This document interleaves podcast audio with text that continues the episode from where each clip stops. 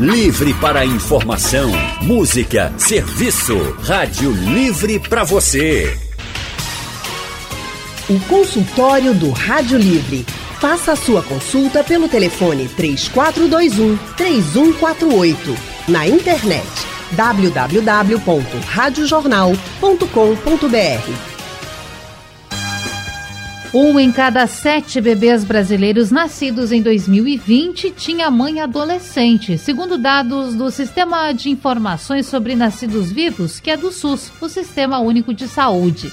Isso quer dizer que a cada hora, 44 adolescentes brasileiras se tornaram mães. No Brasil, são 53 adolescentes grávidas a cada mil gestantes, enquanto no mundo esse número é de 41, o que demonstra um rejuvenescimento da fecundidade no país. Apesar desses dados que eu estou apresentando, em 20 anos, a gestação precoce caiu 37% no Brasil. Amanhã, dia 1 de fevereiro, começa a Semana Nacional de Prevenção da Gravidez na Adolescência. E para orientar e conscientizar a sociedade Sobre a importância de desenvolver políticas públicas nesse sentido, o consultório do Rádio Livre de hoje abre espaço para esse tema. Vamos receber a ginecologista Ivana Ramos. Boa tarde, doutora, tudo bem? Oi, Natália, boa tarde, ouvintes. É sempre um prazer estar com vocês. Prazer é nosso. A doutora que é ginecologista, sexóloga e obstetra, é mestre em endometriose pela Universidade de São Paulo, especialista em reprodução humana assistida e realiza atendimentos na clínica Ladona Mais. Doutora Ivana, a gente está falando, claro, nosso tema central é a gravidez na adolescência. Então, quero começar perguntando para a senhora: qual é qual a preocupação e aí a gente usa a palavra risco, mas eu quero saber também se é a forma mais correta. Qual a preocupação em torno da gravidez na adolescência? Por que é importante a gente falar sobre isso? É, primeiro deixa eu explicar que a gente divide esse momento da adolescência em duas, é, dois grupos, entre 10 e 14 anos e dos 15 aos 19 anos. A questão do risco na gravidez muito precoce, ou seja, dos 10 aos 14 anos, é uma questão de risco até de vida mesmo para essa mãe, porque os órgãos genitais ainda não estão completamente formados.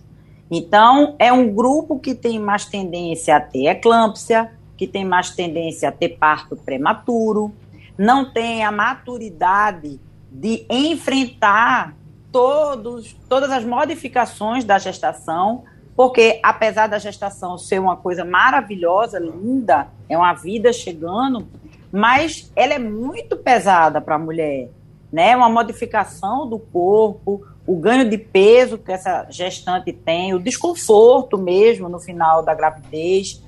As pacientes normais podem ter refluxo, podem ter insônia, dificuldade para dormir.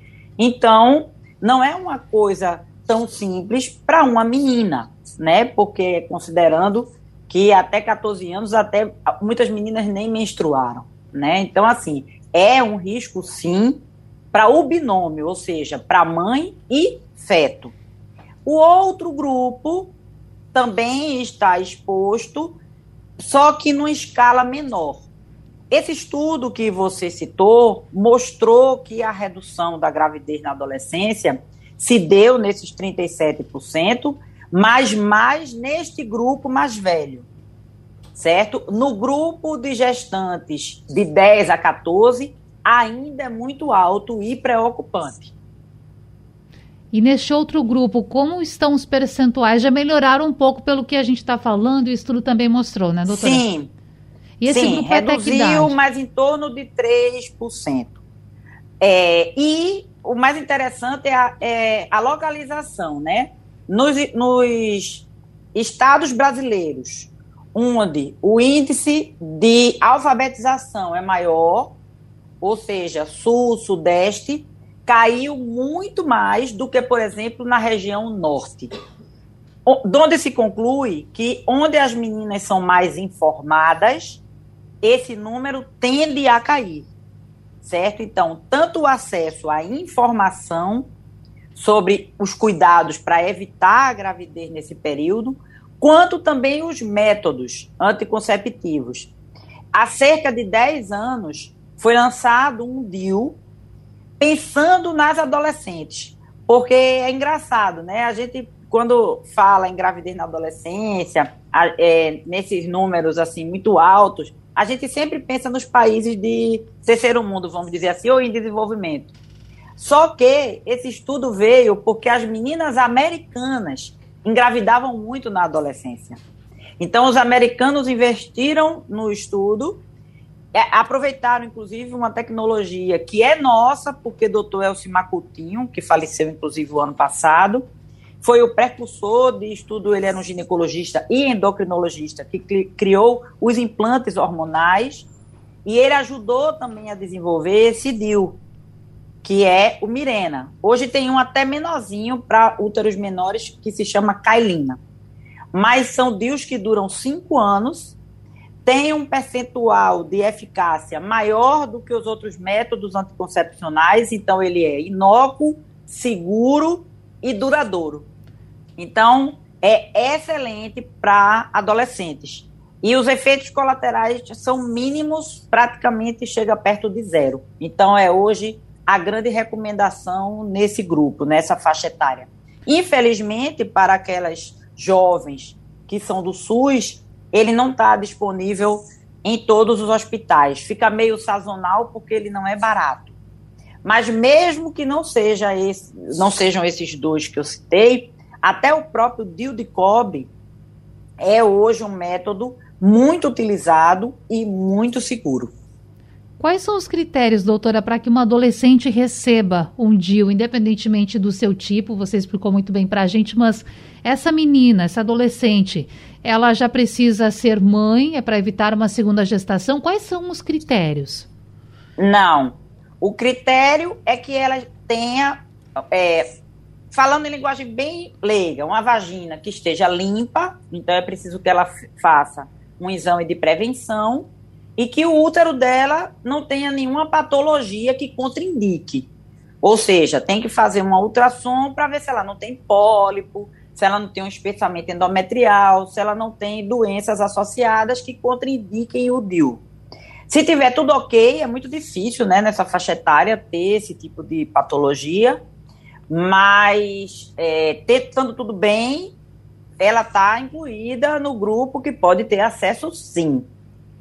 E claro, com a autorização dos pais, é todo um processo, pais ou responsáveis. Como Não, funciona? Porque Não? hoje, pelo, pelo estatuto né, uhum. da criança e da adolescente, um adolescente que ela já tiver é, relações sexuais, ela pode chegar no ginecologista é, como paciente e pedir e, e ser colocado. Muitas, inclusive, incrivelmente, nessa faixa etária, já são casadas. Uhum. E aí, então, isso meio que emancipa, vamos dizer assim, claro, essa jovem. Claro. Sim, perfeito. Consultório do Rádio Livre de hoje fala sobre gravidez na adolescência. Traz dados para mostrar também que nos últimos 20 anos a gestação precoce caiu 37% no Brasil, mas lembra que o número ainda é elevado e que a gente precisa discutir essa questão. Por isso, estamos com a ginecologista Ivana Ramos, de volta agora desse comercial. E, doutora, antes de irmos para o intervalo, você falava sobre a utilização do DIL, que é uma ferramenta, então, interessante, eficiente, levando em conta também a questão fisiológica das meninas adolescentes. Mas eu pergunto, é, comprimidos anticoncepcionais para as meninas, para as adolescentes, eh, não são recomendados? Explica isso para a gente. Vou te explicar primeiro, deixa eu fazer só uma correção. Perfeito. É, na questão que você perguntou da autorização. A adolescente, a jovem abaixo de 18 anos que não for casada, ela opta pelo DIU, mas no dia da inserção, ela precisa estar acompanhada. Não precisa necessariamente ser o pai ou a mãe, mas um adulto responsável por ser um procedimento invasivo. Mas isso até mulheres mesmo, tá? Assim, é, em geral, por exemplo, os convênios liberam o DIU e esse DIU vai para o hospital. A paciente, para colocar o DIU, ela não pode ir sozinha, por conta da sedação, é, quando a colocação é hospitalar. Então, da mesma forma, é, para adolescente, era, é só essa correção que é Sim. importante, no dia da inserção. Mas a opção é individual e a paciente pode ir ao ginecologista sem acompanhamento de ninguém, tá? Para pedir orientação. É, com relação aos anticoncepcionais, existem comprimidos que são de baixa dosagem e recomendados, inclusive, para adolescentes, independente da questão da anticoncepção. Porque nós temos muitas adolescentes, por exemplo, que, que têm ovário policístico. Então, as adolescentes que têm ovário policístico, elas vão fazer uso do método anticoncepcional como tratamento dessa síndrome, que é muito comum na adolescência. Então, todo ginecologista está habilitado a fazer é, hormônio para as pacientes, porque a gente tem anticoncepcionais específicos para cada faixa etária e para cada tipo de patologia. O arsenal é enorme. Então, pode ser o anticoncepcional também. O que não deve acontecer é a gravidez nessa fase. A gravidez na adolescência realmente não é só a questão física e psicológica, mas é a questão do atrapalho de vida dessa jovem, né? Então, assim, porque não é um, um boneco que ela está ganhando, é um ser vivo que vai atrapalhar a vida dela escolar, o, desenvolvimento da carreira, não é? Então, assim, porque a responsabilidade da maternidade, o peso da maternidade, vamos dizer assim, é muito feminino, né? É a mulher que passa pela gestação, é ela que passa pelo parto, é ela quem amamenta. Então, assim, o parceiro pode até tentar ajudar, mas é, a passagem por essas etapas é totalmente um processo feminino. Isso ainda não, a natureza não conseguiu mudar. Então, por tudo isso, deve ser evitada uma gravidez nessa faixa etária. Essa questão social que você bem coloca é ginecologista, mas claro, né, doutora, que você acompanha essas meninas, então é, é difícil não fazer essa ligação, porque a gente sabe dos desafios para qualquer mulher, mulher numa gestação, Uhum. Mulheres mais maduras, mulheres já com uma carreira estabelecida, mulheres num casamento ou não. Então, para as meninas mais jovens, adolescentes, realmente é um ponto de dificuldade. Especialmente, eu acredito, doutora, naqueles casos em que a gente vê que meninas muito novas, e aí falando o termo meninas, mas realmente pelo caráter, porque são adolescentes, já estão numa segunda gestação. Então, para evitar também que essas coisas aconteçam, o que pode ser feito? A gente fala muito do colégio, da escola, da orientação escolar, mas além disso, como a gente pode sair dessa bolha e realmente levar essa informação? É porque é interessante isso, né? A gente pensa que como as crianças e os jovens estão o tempo todo com o celular na mão, que o conteúdo que eles estão é, entrando, né, assistindo, que são conteúdos que informam. Só que não. Por isso que os americanos é, foram atrás de descobrir, de criar né, e desenvolver o tal do DIL. Porque lá também a gente pensa que todo mundo está informado, mas não é isso que funciona. Eu acho, Natália, que é uma cadeia, certo? Assim, não é só, a gente não pode jogar só para o colégio a responsabilidade em informar, né? É o colégio, são os pais, e tem que se formar uma rede de informações. Então, assim, as políticas públicas devem estar voltadas para isso. Então, mesmo que seja, seja no meio televisivo ou utilizando Instagram, é porque são tantas política, políticas públicas que precisam ser instituídas que às vezes é, fica meio de ladinho essa questão na gravidez. Por isso a importância dessa semana de um programa como esse, não é para o alcance e que se faça uma rede de comunicação. Por exemplo, há poucos minutos você estava falando do retinoblastoma. É, eu achei muito interessante assim a colocação do Tiago Leifert, né? Quando ele informou, à medida que ele informa, isso cria uma rede que aí as pessoas, olha, tu tem criança, ah, tu viu aquele caso? Então é mais ou menos isso. Então todo mundo tem que ajudar. É um vizinho, é, é uma prima, é uma tia, teve adolescente, a adolescente está com relacionamento, observou que a adolescente já está tendo mais intimidade, assim, com o namorado. Então, é chegar junto. Preservativo. Nada disso suspende o uso do preservativo, por exemplo. Nem usar pílula e, e colocar o DIU não é para abdicar do preservativo. Então, seria, digamos assim, uma dupla proteção. Porque se a adolescente ela usa o preservativo também, Então, vê, ela usa o preservativo, ela está usando outro método anticonceptivo de barreira, seja o DIU, seja o comprimido. Está evitando gravidez e doenças.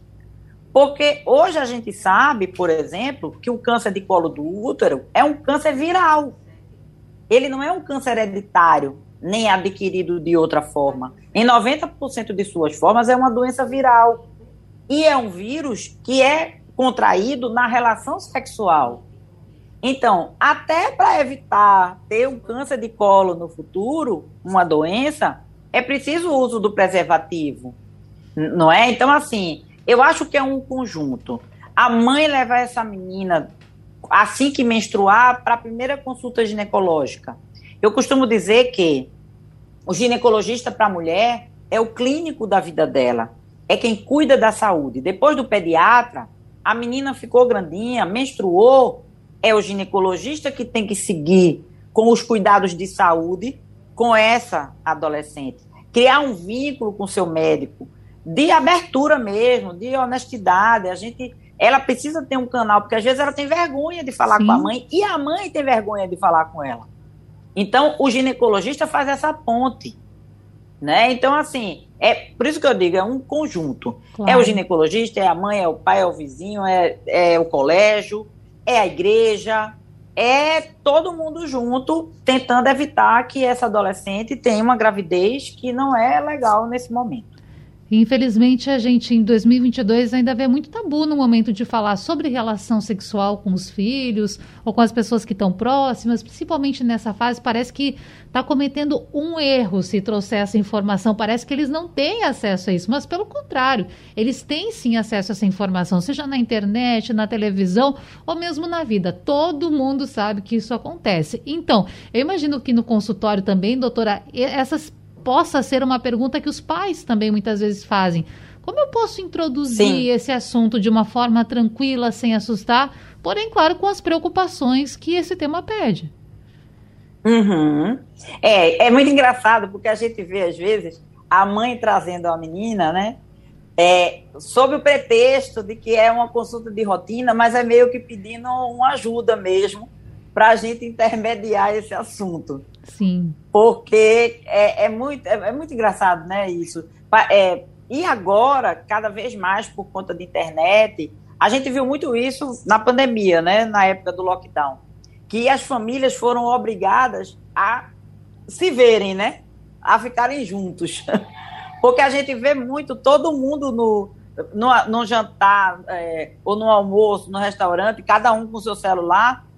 O que menos fazem é conversar entre si. E a pandemia obrigou a isso, as crianças estarem mais com seus pais, a conviverem mais. Isso foi uma coisa boa. Né? Aproximou. E, que fez, é, levantou, inclusive, essa questão. É a escola mesmo que tem que educar. A gente fez, inclusive, um consultório sobre isso, com uma psicóloga, é, mostrando assim os desafios que foram enfrentados no momento de pandemia, da convivência tão intensa entre marido e mulher e entre pais e filhos, já que a escola ficou off, né?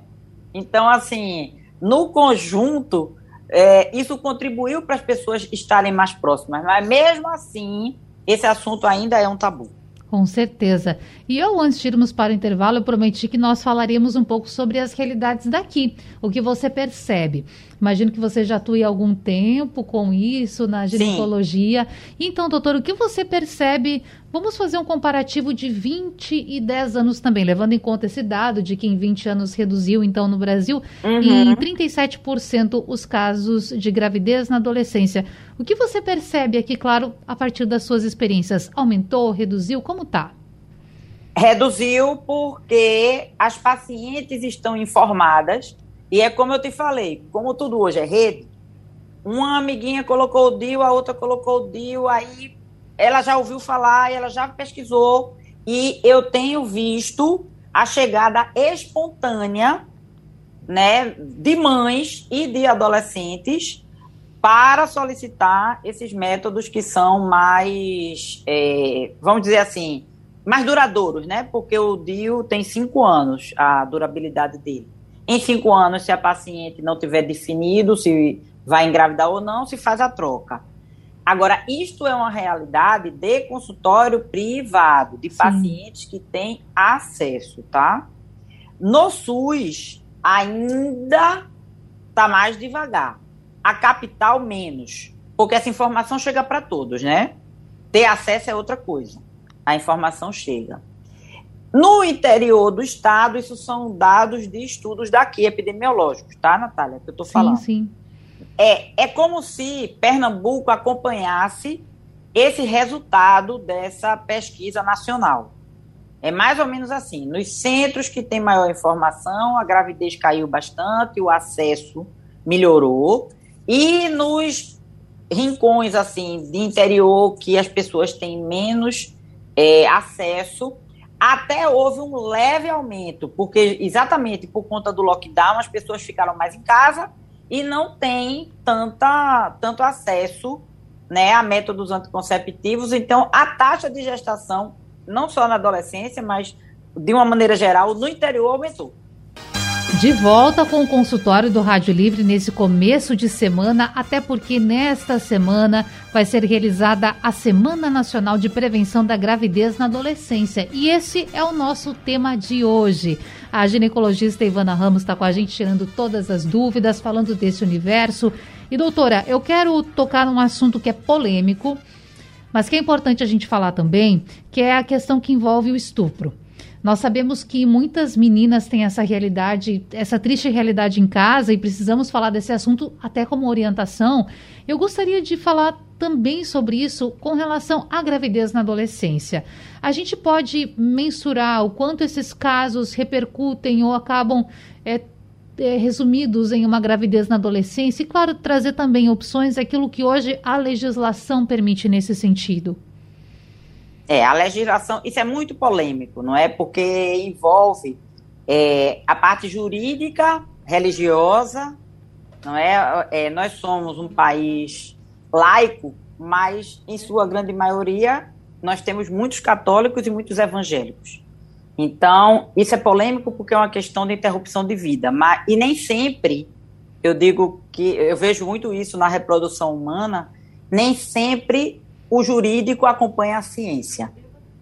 Às vezes o jurídico é mais lento, a ciência já avançou e o jurídico é, demora um pouco mais. Neste caso, foi o contrário. Judicialmente, pode-se interromper a gestação por conta do risco de vida para adolescente. Eu acho que não faz muito tempo, muitos estão lembrados de uma menina que veio fazer, ter o parto prematuro e fazer o aborto já numa num tempo avançado de gestação aqui, né, na maternidade do Hospital Escola da UPE, o CISAM, e foi a maior polêmica, teve é, protesto na frente do hospital, mas a legislação garante sim a interrupção. E ainda é muito subnotificado, apesar de que nós médicos somos obrigados se a gente pega um caso de violência a notificar, principalmente em crianças, nós somos obrigados a isso, mas ainda é muito subnotificado. E o mais interessante é o estupro, em sua maioria, ser praticado pelo próprio pai. Não é o padrasto, tá? É o pai de sangue da, dessa menina, dessa adolescente. Então, ainda é muito comum ainda acontece e por mais que existam políticas públicas, é muito complicado lidar com isso. Ainda chegam muitos casos de adolescentes grávidas dos próprios pais, do próprio pai. É, por isso o esclarecimento ele é sempre válido e a gente aqui não está fazendo apologia a nada, não é objetivo, não é, doutora?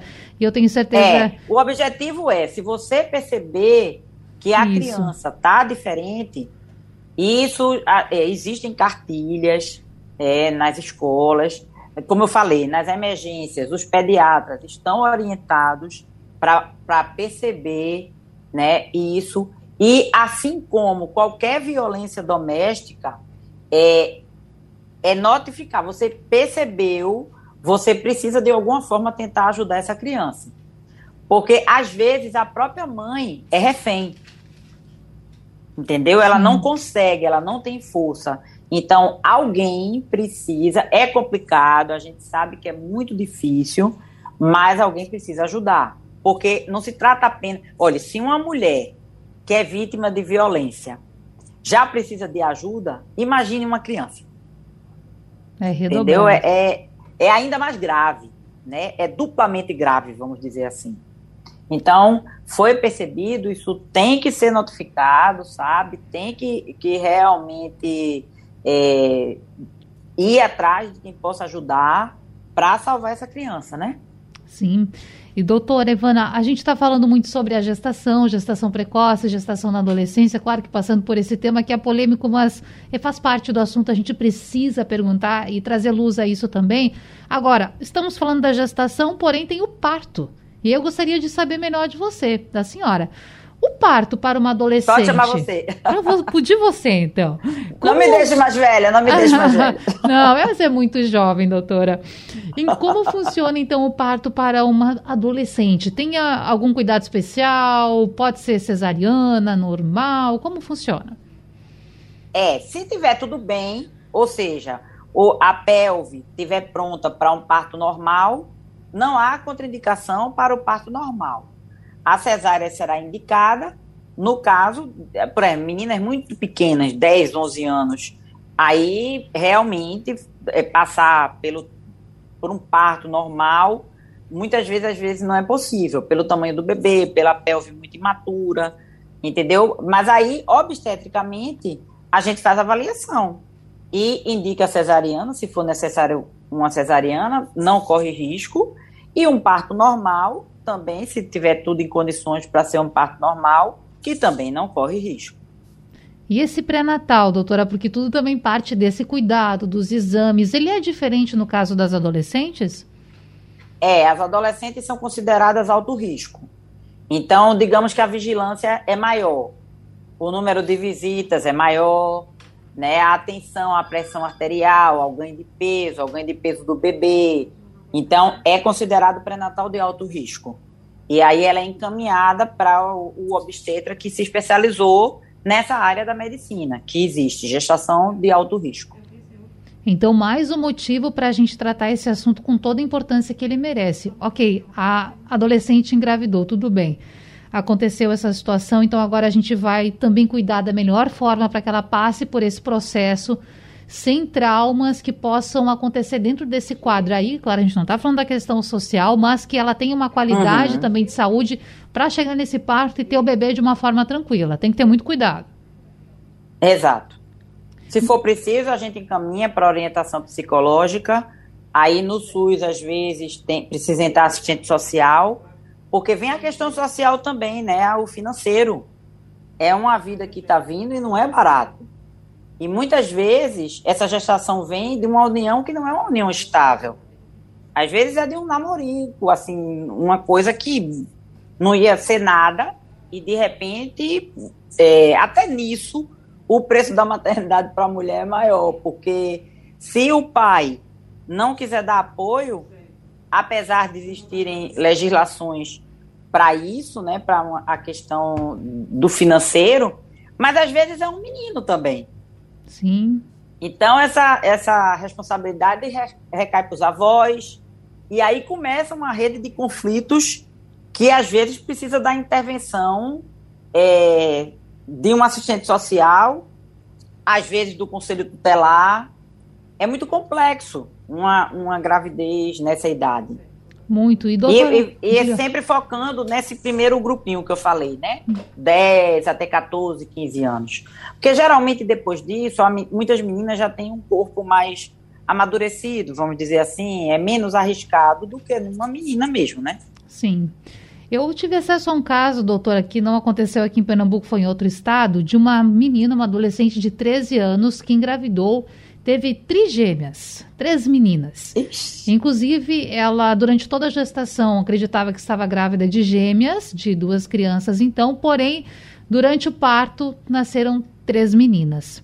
Não lembro agora qual foi o tipo de parto realizado, mas esse caso, eu lembro que, que lá na cidade onde aconteceu, levantou muitos questionamentos, porque uma menina tão nova, sem estrutura física, era né, para isso, para qualquer mulher, trigêmeos é, é algo né, que é. deve ser muito complicado e teve, teve essas crianças. Então, a questão fisiológica pode acontecer de meninas adolescentes, elas têm maior probabilidade de ter uma gestação é, com gêmeos, enfim, trigêmeos, ou isso foi Não. um caso mesmo raro? Isso foi, assim? eu, eu diria, uma loteria ao contrário, né? Pois é.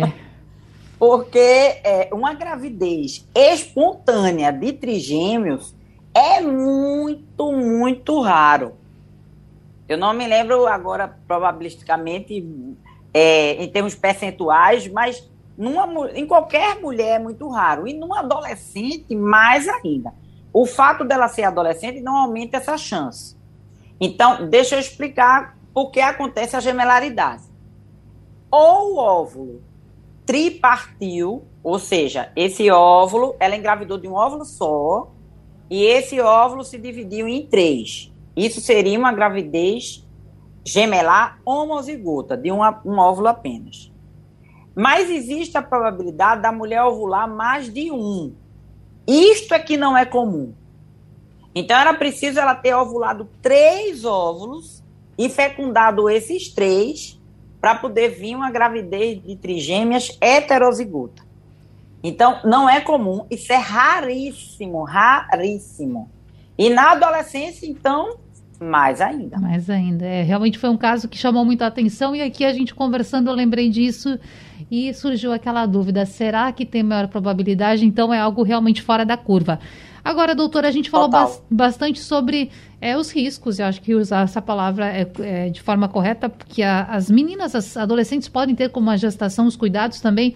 Agora, para a criança, para esse bebê que está vindo ao mundo, essa criança pode ter algum problema em comparação é, se tivesse uma mãe com uma idade já um pouco mais avançada? Tem alguma diferença nesse sentido? Os extremos, tanto mães muito jovens quanto mães que a gente diz idosas, né, mais velhas, têm mais tendência a ter alterações cromossômicas. Então tem mais tendência a ter bebê com problema como síndrome de Down, por exemplo. É mais comum nos extremos, como eu falei tanto mais, muito jovens quanto mais velhas. E o maior risco é a prematuridade para o bebê. É nascer prematuro, porque como o útero ainda é muito imaturo, às vezes não consegue chegar ao nono mês de gravidez. E aí a prematuridade tem todos os riscos, não é de desenvolvimento da orelhinha, do olhinho, às vezes a cuidado visual do bebê prematuro não é de uma criança que nasce de tempo, a acuidade auditiva, ou seja, o ouvidinho também pode ter problema mais para frente. Então, o desenvolvimento de uma criança prematura é um pouco mais lento do que uma criança que nasce de termo, que a gente diz, que nasce de tempo. Certo. E com relação à amamentação, e a gente está tirando todas as dúvidas. As adolescentes, uhum. elas apresentam essa possibilidade é, igual em comparação com outras mulheres de amamentar, de produzir o leite, ou muda um pouco? Se a mama tiver madura. Hum. Porque tem meninas que a mama ainda não, tá, não tem o broto mamário ainda desenvolvido. A gente tem que ver, se essa mama tiver madura, ela consegue amamentar sem nenhum problema. Levando-se em consideração também que a amamentação depende muito do emocional. Isso para todas as gestantes.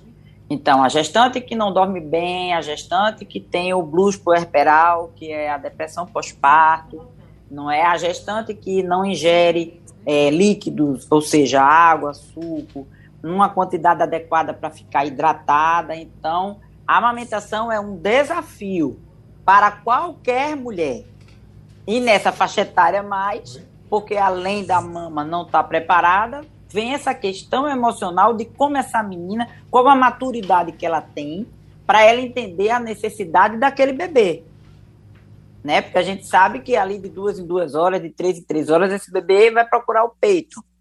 E, assim, a disponibilidade dessa adolescente para isso. Entendeu? Então, é um desafio como um todo. Mas se a mama tiver madura, ela consegue sim. Ótimo. Doutora, nós temos uma ouvinte, Leide Jane, de Campina do Barreto, que está na linha. A gente está quase terminando o consultório, mas vamos atender aqui Vou a nossa ouvinte. Boa tarde. Boa tarde, prometo ser rápida. Não, não precisa uma... ser, não precisa correr, pode falar tranquilamente. Eu Boa tenho tarde. uma amiga que ela tem uma menina de 13 anos. Ela já tem vida sexual ativa. E ela foi mulher com 11 anos. E agora o rapaz que está morando com eles quer um bebê. Aí ela foi fazer uns exames de ginecologista e o médico disse que ela tem um mioma e ovário policístico. Isso existe ou é desculpa que o médico inventou para a menina tão jovem não ter criança? é, vou ter que saber. Né? Não. Né? Ah, tá correto em perguntar. Oi, Le... É, oi, Leide Jane. Não. O médico não faria isso. Ele não precisaria usar desse subterfúgio, assim, de, de usar de uma mentira para impedir. Ele diria diretamente a ela o risco que ela corre com a gravidez nessa faixa etária. Certo? Ter mioma e ter policisto é normal também nessa idade. É muito comum. Como eu falei um pouquinho antes, que às vezes a gente usa anticoncepcional para tratar o ovário policístico. Agora, eu acho que era preciso ter uma conversa para ela esperar mais um pouquinho. Para que essa agonia dela ter menina agora com 13 anos? Calma. Apesar dela ter começado a vida sexual muito cedo, eu acho que aí merecia uma conversa de orientação, ou do médico, ou, ou de alguém próximo, né? Eu não sei qual a religião, o pastor, o padre, é, ou até a senhora mesmo, né? Conversar com ela e dizer do risco que seria uma gravidez aos 13 anos de idade. É. Doutora, para a gente fechar, eu gostaria que você, claro, você já tirou muitas dúvidas, foi muito esclarecedor, mas eu gostaria que você deixasse uma mensagem para a mãe, para o pai, para o responsável, para adolescente e o adolescente também que está nos acompanhando, uma reflexão sobre esse assunto. É, a reflexão é isso que eu conversei agora com Lady Jane, né, aí da Campina do Barreto. É, vamos prezar pela saúde dos nossos filhos, né? Hoje a medicina, ela é para ser mais preventiva do que curativa. Uma vez que a doença se instalou, nesse caso, gravidez não é doença, mas eu digo saúde como um todo. A gente pensando que saúde é o bem-estar global do indivíduo, né? A saúde física, mental, espiritual. Então, assim, é, se a gente ama o nosso ente querido, nesse caso de hoje, as nossas adolescentes, a gente tem que preservar a saúde delas. Então, é conversar. Não não tá insegura, procura a orientação de um profissional de saúde. O profissional de saúde vai conseguir esclarecer as dúvidas e ajudar. Então, o meu recado é que evitem a gestação nesse período, porque é mais arriscado do que esperar mais um pouco. E a vida é, é tão grande, né? Assim, hoje a gente vive, a nossa longevidade está cada vez aumentando mais. Então, vamos empurrar um pouquinho mais para frente, vamos chegar na vida adulta, porque formar uma família é uma responsabilidade de um adulto, daquela pessoa que já tem condições físicas, financeiras e psicológicas para trazer um novo ser ao mundo. É isso, doutora Ivana Ramos, muito obrigada por nos atender e por nos dar a oportunidade de refletir sobre esse tema que é tão importante. Oh, obrigada a você.